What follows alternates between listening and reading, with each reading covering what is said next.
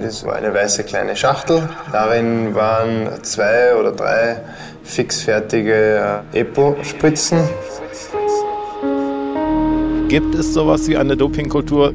Wird sowas angeboten oder ist es ganz fern von Ihnen? Für mich ist das völlig fern. Also ich kann da gar nichts dazu sagen. Nichts dazu sagen. Und wo sollte es stattfinden? In Deutschland. Bei einer Razzia haben Österreichs Behörden Doping bei der nordischen Ski-WM in Seefeld aufgedeckt. Sieben Verdächtige wurden festgenommen, unter ihnen fünf Sportler.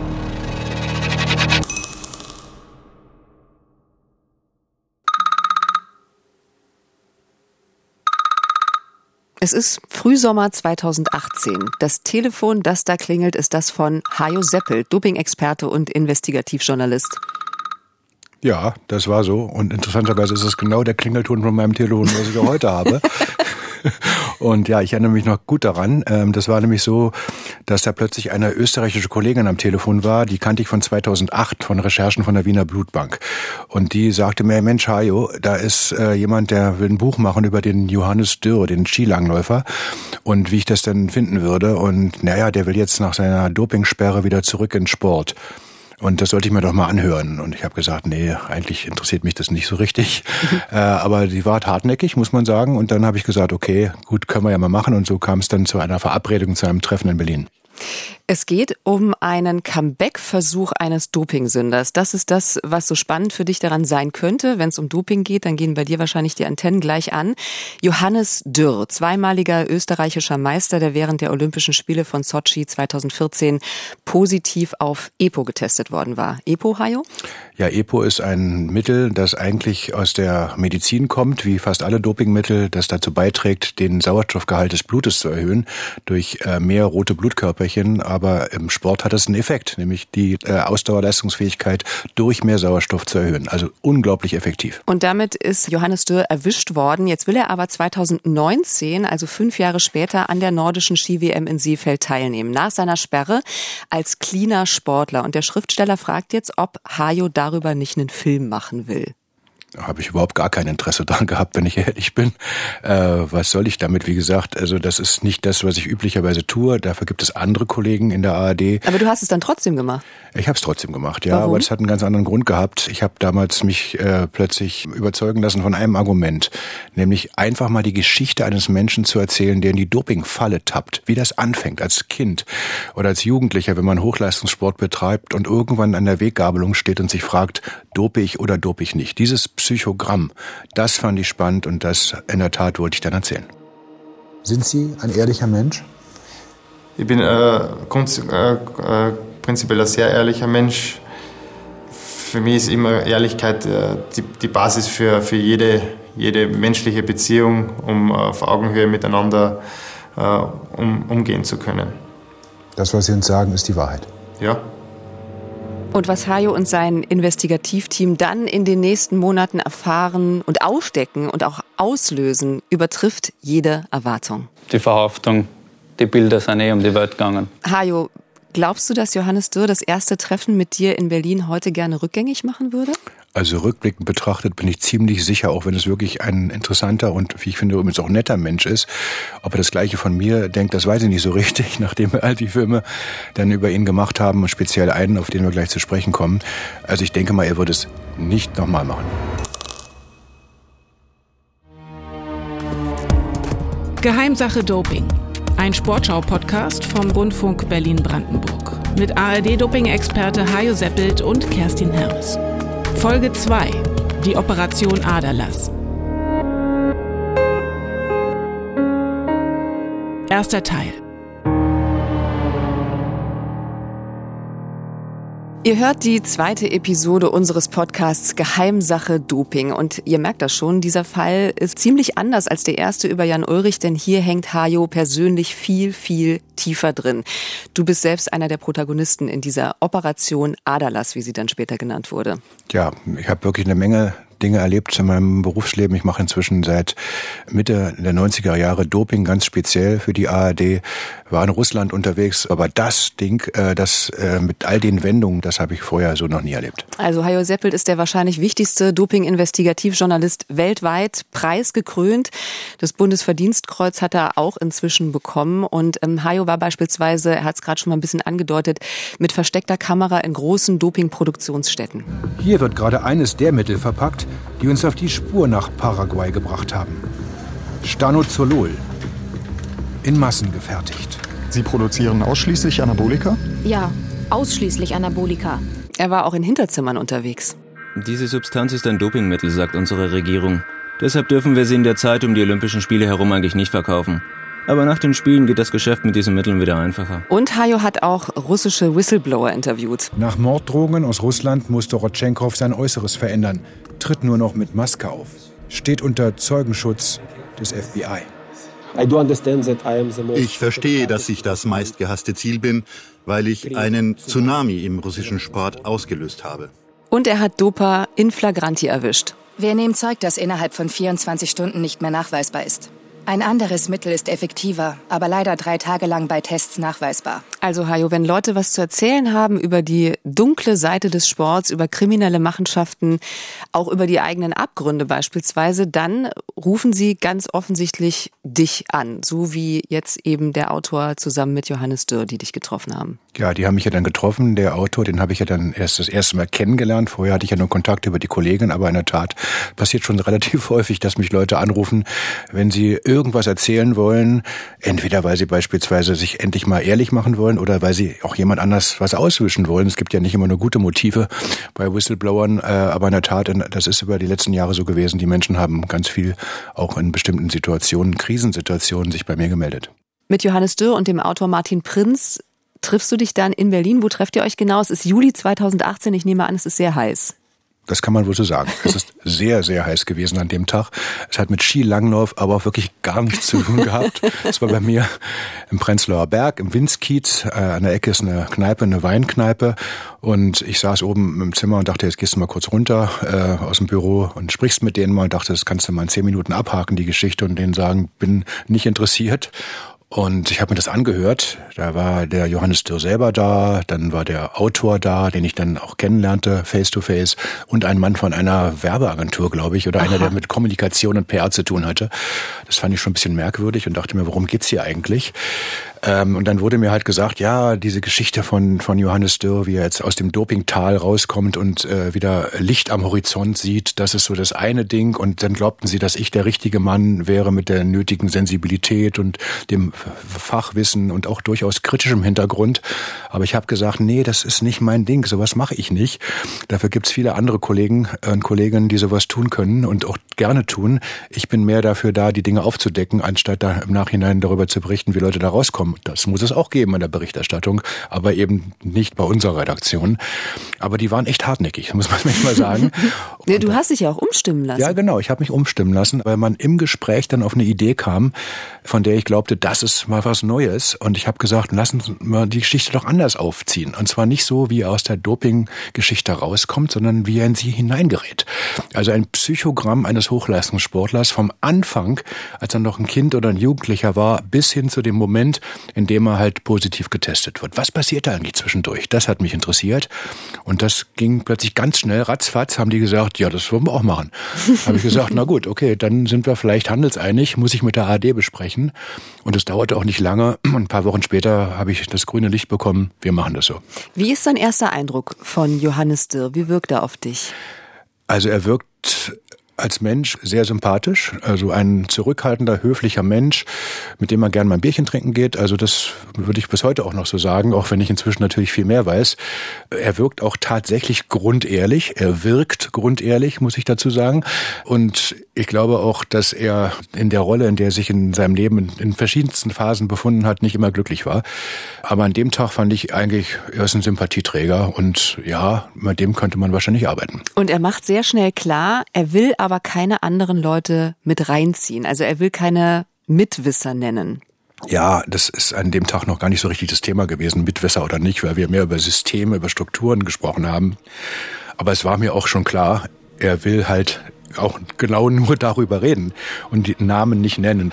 Aber ich habe auch gedacht zu dem Moment, dass es ja gar kein Investigativstück werden soll. Das wurde es ja später dann, sondern ich dachte, es ist ja ein Psychogramm quasi. Da spielen Namen sowieso keine Rolle. Dass Namen am Ende ganz entscheidend sein würden für die gesamte Operation Adalas, so hieß das ja dann später von der Polizei so betitelt. Dass diese Namen von ganz großer Relevanz sein würden, das hat kein Mensch in diesem Moment geglaubt und geahnt.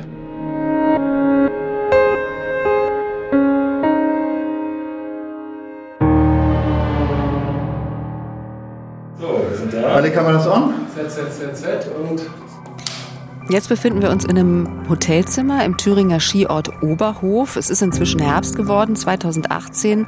Und hier findet das Hauptinterview statt mit Johannes Dürr.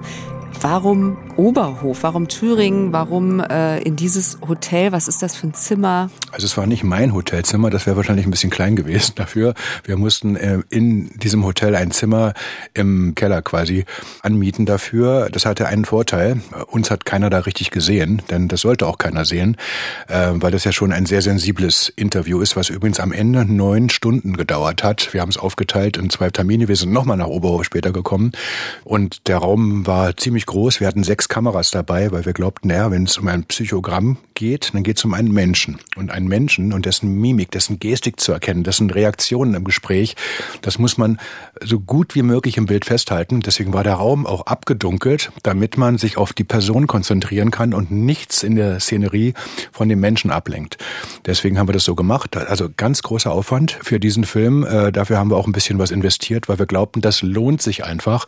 Und der Vorteil war, dass dann wirklich auch keiner reinkam, keiner mitbekommen hat, was Johannes Dörr erzählt hat. Und er hat ja dann viel mehr Dinge erzählt, viel interessanteres sogar, als ich am Anfang vermutet hatte. Du sitzt ihm dagegen über direkt. Also man sieht in dem Film das so, mhm. so ein bisschen. Also du wirst da selten eingeblendet. Meistens ist die Kamera auf Johannes Dörr gerichtet. So. Es, ist, es, ist, es ist tatsächlich sehr, sehr dunkel.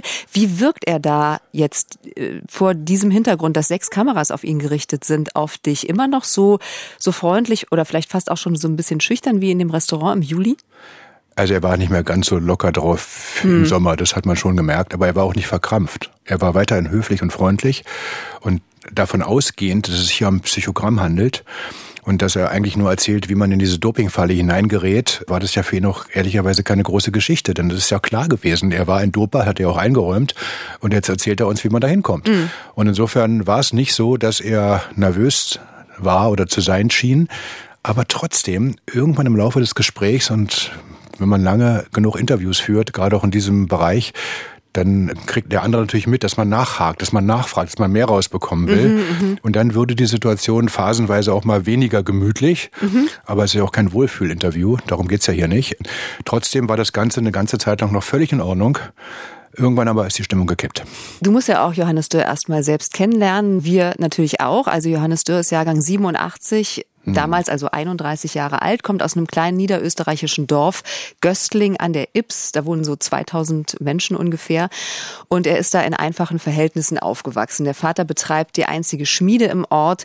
Johannes Dürr hat sieben Geschwister und soll eigentlich mal den Familienbetrieb übernehmen. Was ist das für ein Dorf? Was ist das für eine Familie?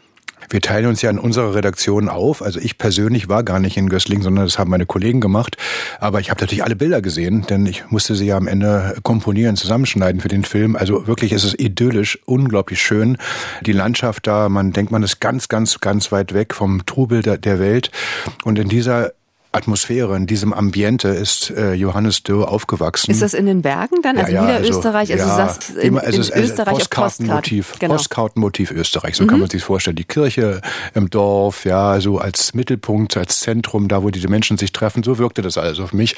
Die Schmiede, die ja schon fast altehrwürdig aussah, also das, das, das war schon ein ganz spezielles Ambiente und das passte auch ein bisschen. Also Johannes Dürr passte ein Stück weit auch dorthin, wenn man das vielleicht auch mal so sagen darf, ohne jetzt despektierlich sein zu wollen, er hat ja auch so eine Spur Naivität. Sympathisch, wie gesagt, aber eben auch manchmal völlig überrascht, wenn da mal ganz kritische Fragen gekommen sind. Das kannte er halt nicht. Also er war eigentlich ein Mann, ja, ich will nicht sagen ein Dorfkind, das wäre zu viel, zumal er ja durch die ganze Welt gekommen ist mit dem Sport. Aber die Wurzeln, die hat man mhm. ihm angemerkt. Und es wird relativ schnell klar, da ist Johannes Dürr noch ein Kind. Er hat aber ein besonderes Talent. Der Kinderrennen gab es da quasi in Hochreit oben auf unserem Langlaufzentrum. und er durfte mitlaufen quasi, er hat nie in seinem Leben irgendwas Langlauf trainiert und da hat er einen zweiten Platz halt äh, erreicht. Der Vater erzählt da doch ziemlich stolz, wie die Trainer auf ihn aufmerksam geworden sind. Damit ist er natürlich im Dorf rausgestochen, erzählt auch die Mutter. Die haben uns hofiert, sie haben so einen tollen Sohn und bitte äh, kann er, darf er da mitlaufen und wir brauchen ihn und er ist unsere Stütze und äh, man wusste, dass er ein ganz großes Talent ist, ein Juwel, eine, ein Diamant. Mit 14 darf er aufs berühmte Skigymnasium nach Stams. Äh, die Absolventinnen und Absolventen in dieser Schule, die haben insgesamt mehr als 300 WM- und Olympiamedaillen gesammelt. Das ist wirklich eine berühmte Schule. Übrigens in Stams, das war mein allererster Urlaub als kleines Kind. Meine Eltern haben mir immer sehr viel davon erzählt. Zwei Jahre alt war ich da. Kann mich nicht mehr wirklich dran erinnern, aber ich war auch schon mal in Stams und auch Skispringer. Gregor Schlierenzauer war dort auf diesem Gymnasium. Den kennen wahrscheinlich viele. Auch der Bundestrainer der deutschen Skisprung-Nationalmannschaft, Stefan Horngacher und auch Skirennläufer Benjamin Reich, um nur ein paar Namen zu nennen. Das ist wirklich eine berühmte Schule. Lust auf Leistung steht in Knallrot als erster Spruch auf der Homepage. Es war eigentlich so ein riesengroßer Traum, eine riesengroße Ehre, da in Stams, im Skigymnasium Stams mit so einem wahnsinnigen Renommee in die Schule gehen zu dürfen und war wirklich sehr, sehr stolz, dass ich das geschafft habe und dass ich das Privileg genießen darf, da in die Schule zu gehen. Und da eröffnet sich Johannes Dürr dann eine ganz neue Welt. Eine Welt, in der eigentlich alles optimiert wird und in der sich für Johannes Dürr dann offensichtlich die Büchse der Pandora öffnet. Ja, er bekommt halt immer mehr mit, dass die Schulkameraden um ihn herum, neben dem intensiven Training und alles, was man eben befolgen muss, wenn man Hochleistungssportler ist, dass die immer mehr auch in die medizinische Ecke abdriften, wenn es um Tabletten und um Infusionen geht. Aber es geht um Nahrungsergänzungsmittel erstmal. Nur. Ja, es geht nicht um Doping, das muss man wissen. Für mich würde ich es heute so sagen, die Vorstufe des Dopings. Jeder hat halt auf quasi eigene Faust ein bisschen ausprobiert, wo man dann äh, zu dieser Zeit schon dann immer ins andere Zimmer geschaut hat und aha, da, neue Tablette, was ist das? Interessant, aha. Brauche ich das auch oder brauche ich das nicht? Jeder hat äh, auf seinem Nachtkästchen, äh, jeder Athlet und ich selber natürlich auch, jeder hat ein Arsenal an, an unterschiedlichsten Tabletten gehabt. Das ist halt immer mehr waren, immer mehr waren, immer mehr waren und äh, man ist eigentlich überhaupt nicht äh, bewusst gewesen, dass, dass das jetzt eigentlich schon viel zu viel ist und eigentlich nicht normal ist. Aber trotzdem legal. Also das müssen wir an dieser Stelle nochmal festhalten. Nahrungsergänzungsmittel sind legal. Aber es klingt für mich schon so, als wäre das wirklich für ihn auch so der Einstieg in die Welt der Mittelchen gewesen. Aber wer sowas nimmt, der wird nicht automatisch immer zum Doper-Hajo. Ja, aber Nahrungsergänzungsmittel sind, um jetzt mal im Jargon zu bleiben, die Einstiegsdroge. Mhm. Vor allem immer in solchen Situationen, in denen man merkt, dass man alles schaffen will im Leben, dass man am Ende nur ein Ziel hat, das ganze Investment, zeitlich, finanziell, auch das Weglassen von Privatleben, allem unterzuordnen, weil man irgendwann mal vielleicht Olympiasieger werden will. Und wenn man dann irgendwann merkt, es könnte sein, dass ich es nicht schaffe. Dann wird es schwierig. Ja, also bis dahin waren es nur Pillen, aber dann steht plötzlich eine Ärztin mit einer Infusion bei ihm in der Tür. Johannes Dürr ist gerade 18 geworden, darf mit der Juniorennationalmannschaft zur WM nach Finnland zu seinem ersten großen internationalen Einsatz. Also das ist für ihn schon ein richtig großes Ding. Und vorher im Trainingslager in Ruhpolding kommt also jetzt diese Ärztin. So erzählt es jedenfalls äh, Johannes Dürr. Er lässt sich eine Infusion geben, ohne eigentlich ganz genau zu wissen, was da drin ist. Eisen und Vitamine heißt es, so erzählt er es, ähm, ihm ist nicht richtig wohl dabei, aber er wird bei der Junioren-WM überraschend Neunter, was für ihn wirklich ein sensationelles Ergebnis ist. Und danach bekommt er immer mehr Eisen- oder Vitaminspritzen angeblich heimlich in irgendwelchen Hotelzimmern. Ja, das ist dann völlig normal. Das ist einfach ganz klar. Das gehört zum Hochleistungssport wie das Training. Auch, dass ständig irgendwelche Ärzte um einen rumschwirren oder andere Menschen, die ihm äh, versuchen äh, zu helfen, die Leistung zu optimieren. Das ist der Alltag eines Hochleistungssportlers. Mit 19 wird Johannes Dürr dann aber krank. Pfeifersches Drüsenfieber, das ist so eine Zäsur eigentlich in seiner Karriere, in seiner jungen Karriere. Er kann monatelang nicht trainieren und stellt sich dann auch existenzielle Fragen. Ich habe mir eigentlich das überhaupt nicht vorstellen können, was, was, was ich tun sollte ohne meinen Sport. Ich hab, da war, nichts, da war nichts. Für mich war dieser, dieser Sport, der Langlaufsport, so was Absolutes in meinem Leben, dass da links und rechts davon, von diesen Schallklappen, von diesem Tunnel nichts gegeben hat. Und vor diesem Nichts äh, habe ich natürlich wahnsinnige Angst gehabt. Das Ganze hat auch lange gedauert, also ein halbes Jahr, bis er dann wieder gesund ist. Und dann trainiert Johannes Dürr unter einem neuen, strengen Trainer wie ein Irrer, kann man, glaube ich, sagen. Also es scheint bei ihm wie bei einer Sucht zu sein. Langlauf ist seine Droge, aber er wird nicht besser, Johannes Dürr. Im Gegenteil. Also er trainiert zu viel, bis er psychisch und physisch am Ende ist. Ja, der war total fertig. Ja. Der war total fertig. Er hat sich dann auch in sein Zimmer verkrochen und wollte nicht mehr aufstehen. Also es war eine richtig schlimme Zeit. Wahrscheinlich würde man rückblickend sagen, das war eine Depression. Mhm. Und er sieht sich da in diesem Moment am Scheideweg und stellt sich die große Frage, die sich wahrscheinlich einige Hochleistungssportler in ihrer Karriere stellen. Es hat sich für mich dann ganz klar die Frage gestellt, muss man wirklich so verrückt trainieren, um Weltspitze zu sein? Das war die erste Frage. Und die zweite Frage war, wie man solche Belastungen äh, ohne Doping überhaupt aushalten kann. Und wie haben Sie die Frage beantwortet?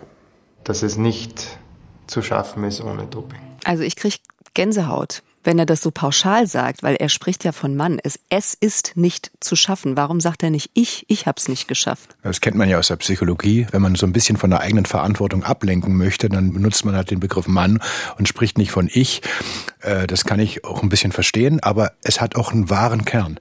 Denn es geht nicht nur um ihn. Es Mhm. geht darum, dass das tatsächlich, und daran glaube ich übrigens auch fest nach all den Erfahrungen, die ich in diesem Milieu gemacht habe, dass es eben gar kein Einzelfall ist, sondern dass es ganz vielen Athleten so geht, dass die am Ende am Scheideweg stehen für ihr Leben. Gehe ich nach links, die Straße lang und sage, okay, ich dope nicht. Ich weiß aber, ich werde nie Olympiasieger werden und nie Weltmeister, sondern werde immer hinterherlaufen, verdiene viel weniger Geld und habe viel weniger Anerkennung und äh, habe für mein Leben nicht ausgesorgt. Oder nehme ich die Abzweigung nach rechts. Damit sagst du aber auch, äh, jeder, der Olympiasieger wird, also im Umkehrschluss, ist gedopt.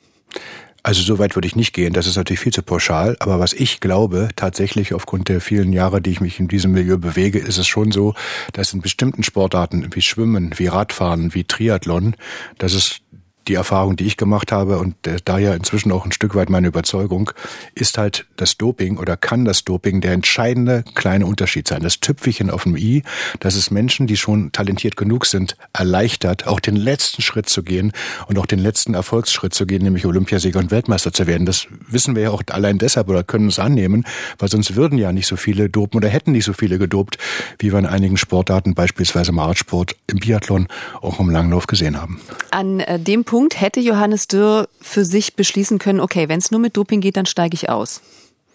Ja, hätte er machen können. Hat er aber nicht. Hat er nicht gemacht. Er ist halt den Weg einer Weggabelung gegangen, der zum Doping führte. Das war eine weiße kleine Schachtel. Darin waren zwei oder drei fixfertige äh, Epo-Spritzen aufgezogen. Danach habe ich mir ja, mit, mit einem Gürtel den Oberarm abgedrückt, dass quasi die untere Vene besser herauskommt.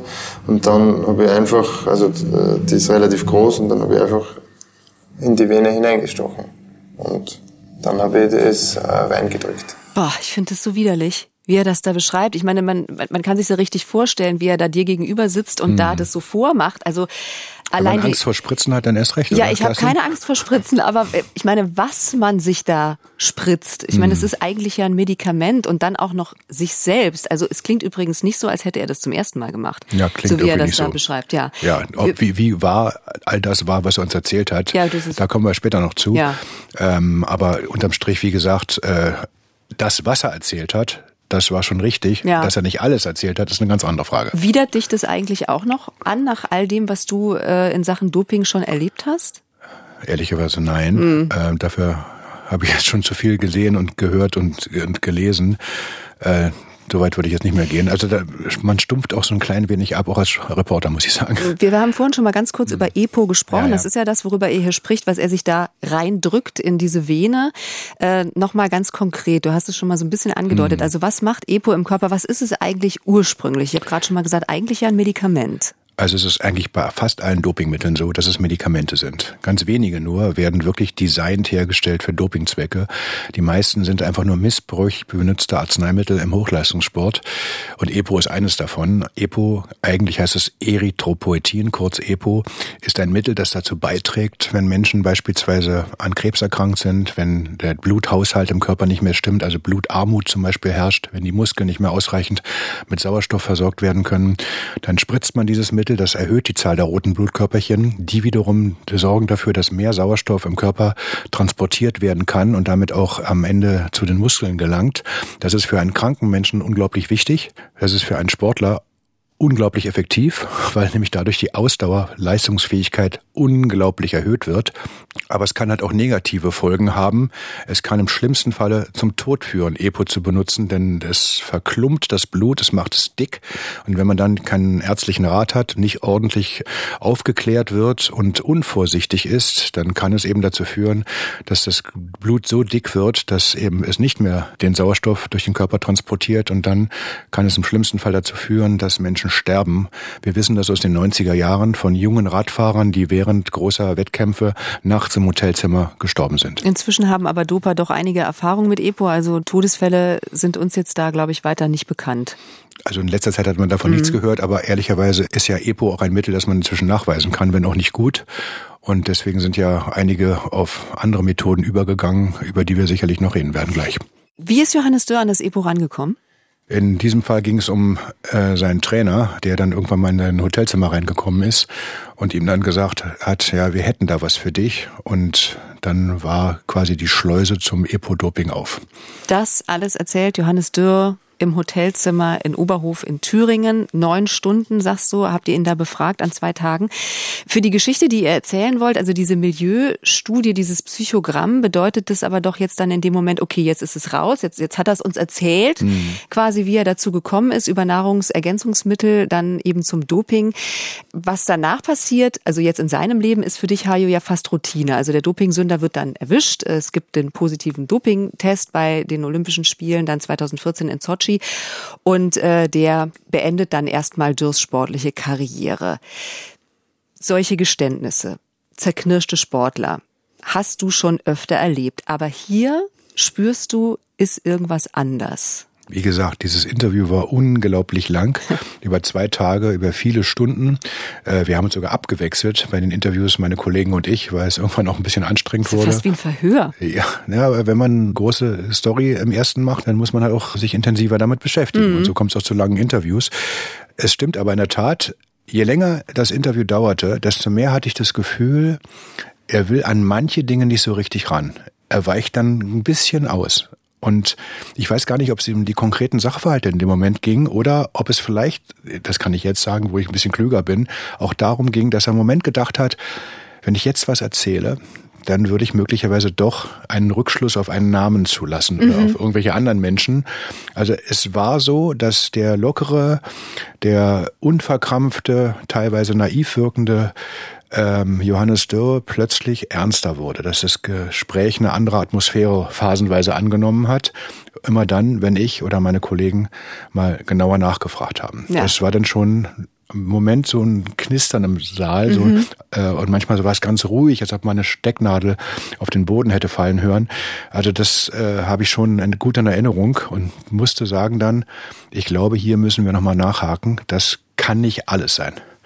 Das ist auch nicht alles, denn äh, ihr hakt nach und äh, Johannes Dürr, es kommt dann raus, hat was sehr Ungeschicktes gemacht. Er hat bei einer Veranstaltung mit Publikum ein paar Wochen vorher, da kanntet ihr euch noch gar nicht, den österreichischen Skiverband, den ÖSV, beschuldigt zwar Doping nicht aktiv unterstützt, aber zumindest befürwortet zu haben. Ihr wusstet davon nichts, denn ähm, dagegen erwirkt der ÖSV jetzt im Oktober 2018, also genau da, wo ihr euch trefft, eine einstweilige Verfügung.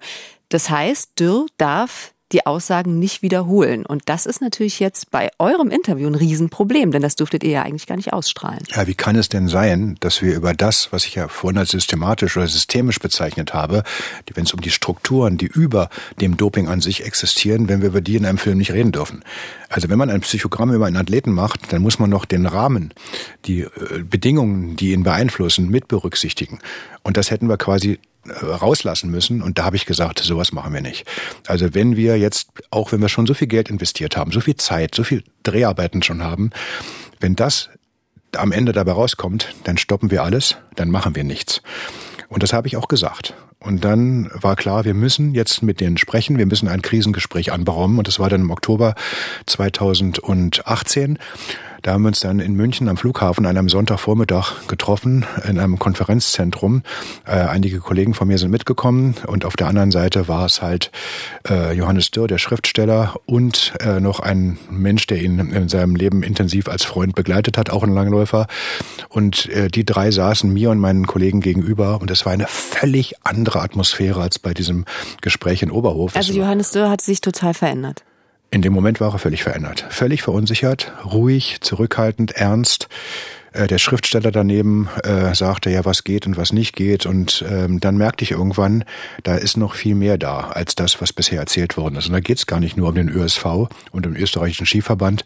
Da geht es eben auch um Leute, und ich ahnte das schon, die äh, im Hintergrund bisher völlig anonym eine Rolle gespielt haben müssen und die ihm geholfen haben beim Dopen. Und was ratet ihr ihm? Ich habe gesagt, also wenn wir jetzt nicht alles auf den Tisch bekommen und wenn wir nicht die volle Wahrheit erfahren, die brauchen wir für einen solchen Film, denn wir müssen uns ja auch gegenüber dem Publikum rechtfertigen und müssen wahrheitsgemäß berichten, dann können wir das nicht machen. Also es muss hier jetzt alles auf den Tisch. Aber die Wahrheit hatte er euch ja eigentlich schon zugesichert. Ich bin äh, äh, äh, prinzipiell ein sehr ehrlicher Mensch. Für mich ist immer Ehrlichkeit äh, die, die Basis für, für jede jede menschliche Beziehung, um auf Augenhöhe miteinander äh, um, umgehen zu können. Das, was Sie uns sagen, ist die Wahrheit. Ja. Es war aber nur die halbe Wahrheit.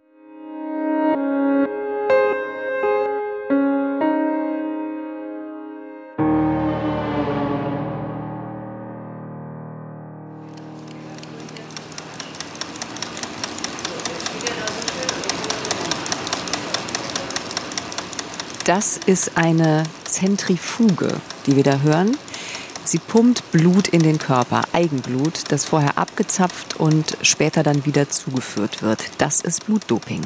2013, da kam ich mit einem anderen Athleten ins Gespräch und während dieses Gespräches stellte sich eben heraus, dass er bereits Eigenblutdoping macht und er äh, machte mir das Angebot, bei seiner Quelle nachzufragen, ob ich äh, auch dabei sein kann. Da ist es raus. Eigenblutdoping. Das hatte Johannes Dürr vorher verschwiegen. Wie kommt er jetzt an diesem Oktober Sonntag 2018 in München am Flughafen damit um die Ecke in diesem äh, sechsstündigen Krisengespräch? Na, weil wir in die Pistole auf die Brust gesetzt haben. Wir haben gesagt, so geht's nicht weiter, hier stimmt irgendwas nicht.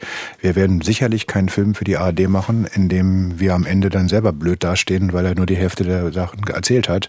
Das macht uns als Berichterstatter unglaubwürdig und das können wir auch nicht verantworten. Und deswegen habe ich gesagt, entweder kommt jetzt hier alles auf den Tisch, so wie es wirklich gewesen ist, oder wir müssen das Projekt abbrechen. Mhm. Also zu EPO auch noch das nämlich Eigenblutdoping, das ist jetzt eine neue Dimension. Hajo, was macht das zusätzlich noch mit dem Körper? Also im Prinzip ist es ganz ähnlich wie beim EPO. Es funktioniert auf die gleiche Art und Weise. Es gibt am Ende mehr rote Blutkörperchen, ähm, die dann wiederum mehr Sauerstoff zu den Muskeln transportieren. Das ergibt mehr Leistung. Und genau dasselbe Prinzip haben wir beim Blutdoping.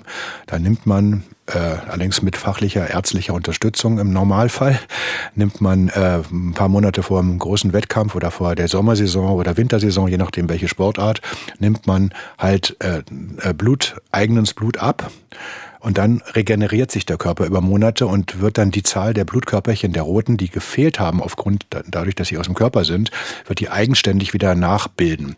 Dadurch hat man am Ende wieder dasselbe Level erreicht. Und wenn man dann kurz vor dem Wettkampf diesen Blutbeutel mit den roten Blutkörperchen, den alten quasi zuführt, zurückführt in den Körper, hat man plötzlich viel mehr als normalerweise. Und das wiederum führt dazu, mehr ähm, Sauerstofftransport zu den Muskeln, noch bessere Leistung. Also insofern, Blutdoping ist super, also für den Doper natürlich, klar, aber hat natürlich einen entscheidenden äh, Zusatzvorteil. EPO kann man inzwischen nachweisen, wenn es ja. auch schwer ist. Blutdoping, Eigenblutdoping ist immer noch schwer, weil am Ende es ja körpereigene Substanzen sind und keine synthetischen Produkte. Das heißt, als Dopingjäger bist du eigentlich machtlos gegen Blutdoping? Ja, nahezu machtlos. Wenn es Fremdblutdoping ist, sowas gibt es auch. Also wenn fremdes Blut quasi zurückgeführt wird, dann kann man das nachweisen. Ja. Aber es macht keiner. Also so gut wie keiner ist auch echt richtig gefährlich. Da kann man richtig auch schlimme gesundheitliche Folgen davon tragen. Mhm. Beim Eigenblutdoping ist es, wenn es richtig gemacht wird und sauber gemacht wird, eigentlich nicht so gefährlich. Und noch immer bis zum heutigen Tag ist es so, dass Eigenblutdoping nur ganz, ganz, ganz schwer nachweisbar ist. Warum hat Johannes Dürrs nicht direkt erzählt? Weil es um Leute ging oder Leute geht, die im Hintergrund eine Rolle gespielt haben. Und wenn man einmal die Büchse der Pandora öffnet und dann einmal sagt, pass mal auf, das habe ich auch gemacht, dann wird jeder Journalist natürlich fragen, na, wer hat denn dabei geholfen? Und darum ging es in diesem Gespräch in München. Und wo sollte es stattfinden? In Deutschland. Ja, also das Blutdoping, darum geht's, das sollte in Deutschland stattfinden und das fand auch in Deutschland statt. Was hast du in dem Moment gedacht, als er das gesagt hat, als er gesagt hat in Deutschland? Also, äh, hast du da einmal ganz kurz durchgeatmet innerlich? In dem Moment war mir klar, der Film mit und über Johannes Dürr wird kein Psychogramm eines Athleten, sondern es wird doch eine investigative Recherche. Also das heißt, Hajo und seine Kollegen sind was richtig Großem auf der Spur.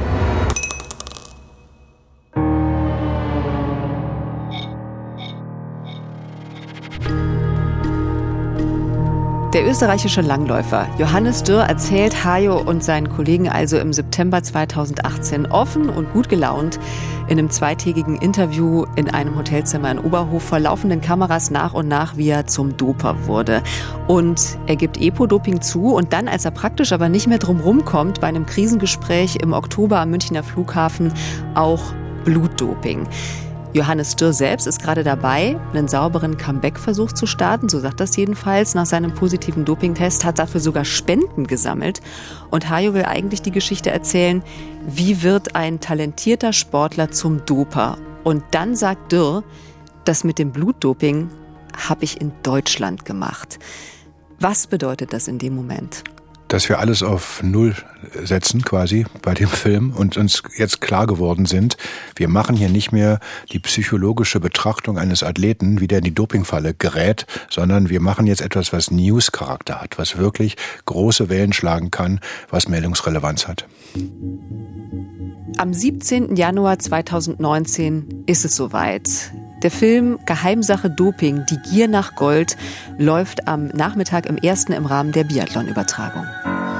Im September 2018 treffen wir den österreichischen Skilangläufer Johannes Dürr zu einem Interview. Er war im Sommer an uns herangetreten, weil er einen Film machen wollte über einen Comeback-Versuch nach einer Dopingsperre. Es ist ein Donnerstagnachmittag. Ich baue dabei Schuhschränke zusammen. Da erinnere ich mich noch sehr genau dran. Und äh, ich bin erschüttert von dem, was ich da sehe an diesem Tag, wie viele andere wahrscheinlich auch.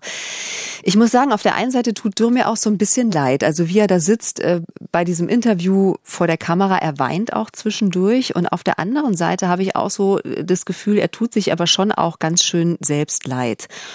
Und dann diese Lügen, die ja dann da entlarvt werden, schon diese erste Wendung, dass er eben nicht die ganze Wahrheit gesagt hat. Also ich spüre da auch schon so eine, so eine gewisse latente kriminelle Energie. Wie sind die Reaktionen in der Sportwelt nach der Ausstrahlung? Riesig, also ganz groß. Ich glaube, dass äh, das ein, ein Thema, was wirklich Meldungsrelevanz hatte, hm. äh, war und eben in der Tat in der 20 Uhr Tagesschau eine Rolle spielte, weil es hier um Doping in Deutschland gegangen ist. Doping an ganz merkwürdigen Orten äh, unter ganz äh, fragwürdigen äh, hygienischen Bedingungen, all das spielte ja dann in dem Film noch eine Rolle. Also es war wirklich riesengroß und auch die Polizei und die Staatsanwaltschaft haben ganz genau hingeguckt, war mein Eindruck jedenfalls, und auch sofort reagiert. Es haben Fernsehsender aus Norwegen und der Schweiz sich gemeldet, haben das dann ausgestrahlt. Äh, damals österreichische Fernsehanstalten erstmal nicht. Nee, die wollten das nicht. Das ist übrigens auch viel sagen. Ja, ja, genau. Und im ersten ist gleich nach dem Abspann, äh, wie gesagt, die Biathlon-Übertragung dran und Biathlon-Olympiasiegerin Magdalena Neuner ist ARD-Expertin und die sagt Folgendes. Also ich bin da auch auf der Seite, dass ich sage, ich finde nicht, dass er zurück sollte in den Leistungssport, weil er ganz genau wusste, was er tat. Er hat sich ganz bewusst dafür entschieden, zu un, äh, unerlaubten Mitteln zu greifen. Und ich finde es menschlich schon schwierig, anderen Sportlern wieder unter die Augen zu treten und äh, da wieder antreten zu wollen. Also da hätte ich so meine moralischen Probleme damit. Also wenn ich Sie hier richtig verstehe, Magdalena Neuner, dann meint sie, dass er lebenslang gesperrt werden sollte, oder? Also sie sagt, er sollte nicht in den Leistungssport zurück. Ja, das hat Magdalena Neuner gesagt und ähm, ich habe auf der einen Seite gesagt, kann ich verstehen, auf der anderen Seite habe ich gesagt, ehrlicherweise ist das für mich nicht die richtige Konsequenz daraus. Vielleicht nachvollziehbar emotional, aber ich sage das deshalb, weil mein Gefühl war, dass es hier wieder um den einzelnen Athleten geht. Es geht wieder darum zu sagen, der ist der Böse, mhm. der muss quasi jetzt äh, per Steckbrief gesucht werden und muss quasi gesperrt aus dem Verkehr gezogen werden. Aber dass es um ein systemisches Problem des Hochleistungssports geht, das wird ganz häufig ausgeblendet und insofern konnte ich nur halbwegs mit einverstanden sein. Mhm. Andere Sportler finden es unmöglich, dass so behauptet, in die Weltspitze schaffe man es nur mit Doping. Das ist ja so eine Art Generalverdacht und man aber genau das meine ich ja. Ja, na klar, also, aber man. Ich glaube schon, dass es bei vielen so zutrifft. In manchen Sportarten könnte man immer sagen, na ja, es ist ja nichts bewiesen. Ich sage ja auch nicht, dass es bewiesen ist. Ich sage nur, nach aller Empirie, nach aller Erfahrung, die ich im Hochleistungssport über die Jahre gesammelt habe, muss ich leider sagen, mhm. dass es ganz häufig zutrifft. Aber es gibt natürlich auch welche, die sich auch von ihm betrogen fühlen. Also ehemalige Konkurrenten von Dürr, die richtig sauer sind, weil sie sagen, ich bin ja gegen den gelaufen und wenn der jetzt gedopt war und so weiter. Und ihr ähm, recherchiert natürlich weiter mhm. und sprecht Johannes Dürrs österreichischen Mannschaftskollegen Max Hauke direkt auf die Aussagen von Dürr im Film an. Gibt es sowas wie eine Dopingkultur wird sowas angeboten oder sind, ist es ganz fern von Ihnen?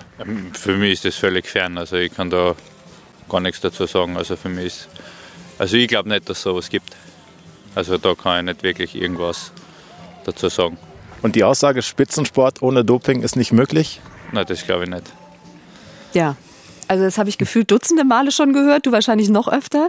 Ähm, ich habe selbst in den Nullerjahren ja auch im Radsport selbst so ein paar Interviews geführt mit Sportlern, die hinterher überführt wurden. Da habe ich das auch öfter mal gehört. Wir haben auch in unserer ersten Podcast-Folge über Jan Ulrich schon ausführlich drüber gesprochen. Aber bleiben wir bei den Reaktionen auf den Film. Übrigens, äh, die Gier nach Gold kann man sich natürlich jederzeit in der ARD-Mediathek nochmal angucken. Die Links stellen wir euch dann nachher auch in die Show Notes. Die folgenschwerste Reaktion ist sicherlich die der Staatsanwaltschaft München I. Ja, das war die Schwerpunktstaatsanwaltschaft, äh, die es übrigens schon seit 2009 gab, die bisher immer nur mit Breitensport und Freizeitsport in der Regel zu tun hatte und im Spitzensport nie so richtig einen Fuß in die Tür bekommen hatte. Und das war ja nun das allererste Mal, das war das große Ding für die offensichtlich. Und die haben dann am nächsten Tag sofort die Ermittlungen aufgenommen zu der Geschichte, haben ein Ermittlungsverfahren gegen Unbekannt erstmal auf den Weg gegeben, weil es ging ja um die Frage, wenn es Blutdoping gab, wenn es Hintermänner gab, wer waren die denn? Mhm. Und wenn sie aus Deutschland kommen, dann ist natürlich klar, dass eine deutsche Staatsanwaltschaft sich darum kümmern muss. Und ihr wart ja mit Johannes Dürr an den Orten, an denen er Blutdoping betrieben hat. Also in den Hotelzimmern, in denen sein eigenes Blut in den Körper zurückgepumpt wurde. Genau, und diese waren eben auch vornehmlich in Deutschland. In Thüringen zum Beispiel. Oder an einer Autobahnraststätte an der A8, um es konkret zu sagen, in Bayern. Und wie das da abgelaufen ist, hat ja der Film gezeigt. Und deswegen war die Staatsanwaltschaft da besonders daran interessiert. Wie ist es abgelaufen? Na, da trafen sich dann die Hintermänner oder der Hintermann von Dürr mit Dürr selber und dann sind die, haben die vorher ein Hotelzimmer angemietet. In so einer Art Motel oder wie ja, muss man sich Motel. das vorstellen? Ja. Dann, dann, lag der da auf dem Bett und dann kam äh, der Hintermann, also derjenige, der es bei ihm äh, praktiziert hat äh, und brachte dann die Blutbeutel mit oder hat sie dann äh, mitgenommen, nachdem er ihm das Blut entnommen hat. Das Ganze war völlig abseits von der Öffentlichkeit in so einem Hotelzimmer, auf das gar keiner gekommen ist. Also es lief alles höchst sensibel ab und man musste auch aufpassen, dass man da nicht beobachtet wird. Und das war dann auch manchmal abends, wenn es schon dunkel war. Also es war wirklich eine Atmosphäre wie im Krimi in dem Film, haben wir es jedenfalls so dann auch zeigen können, nach den Äußerungen von Dürr. Und das hat die Staatsanwaltschaft so auf den Plan gerufen, dass die in Bayern sofort ermittelt haben, aber eben auch in Thüringen. Warum in Thüringen? Weil auch da Oberhof eine Rolle spielte. Da soll es nämlich auch gelaufen sein, da wo wir Dürr interviewt haben quasi. Das war auch natürlich. In dem Hotel? Nee, in dem Hotel nicht, aber ganz in der Nähe. Also wirklich unglaublich. Und vor allem, weil es schon mal Hinweise gegeben hatte auf Leute in Thüringen, die mit Blutdoping zu tun hatten. Aha. Und Johannes Dürr wird dann befragt von äh, der Staatsanwaltschaft München I, fünf Tage nachdem der Film ausgestrahlt wird. Das sind natürlich super wichtige Befragungen jetzt für die Ermittler. Er hat keinen Anwalt dabei, hm. ähm, der ist per Telefon zugeschaltet. Ich weiß jetzt nicht, ob das so unbedingt so klug war, aber in dieser Befragung, äh, in der Befragung nennt Dürr dann tatsächlich auch die Namen von Hintermännern, was er bei euch ja im Interview nicht gemacht hat. Welche hm. Namen sind das? Nun, welche Namen er da genannt hat, kann ich auch nicht sagen. Äh, er hat uns gesagt, er hat die Namen dort hinterlassen, wo sie hingehören, nämlich bei den Ermittlungsbehörden. Und den Ermittlern ist nach dieser Befragung klar, so eine fette Nummer hatten wir noch nicht auf dem Schreibtisch. Also dieser Fall hier hat eine Riesendimension. Und dann fangen sie an, auch wie in einem Krimi, diverse Verdächtige und Objekte jetzt zeitweise rund um die Uhr zu überwachen. Ähm, auch die Telefone, vor allen Dingen die Telefone. Und die Verdächtigen tauschen sich darüber relativ offen, also überraschend offen aus, denn die müssen ja auch mitbekommen haben, dass dieser Film gelaufen ist. Aber die kamen natürlich nie auf die Idee, dass sie jetzt abgehört werden. Ja, werden sie aber. Und dadurch bekommen die Behörden eine Ahnung davon, was bestimmte Leute für die nächsten Wochen planen. Und am 20. Februar 2019 beginnt die nordische Skiweltmeisterschaft in Seefeld. Und da gelingt den Ermittlern der ganz große Coup.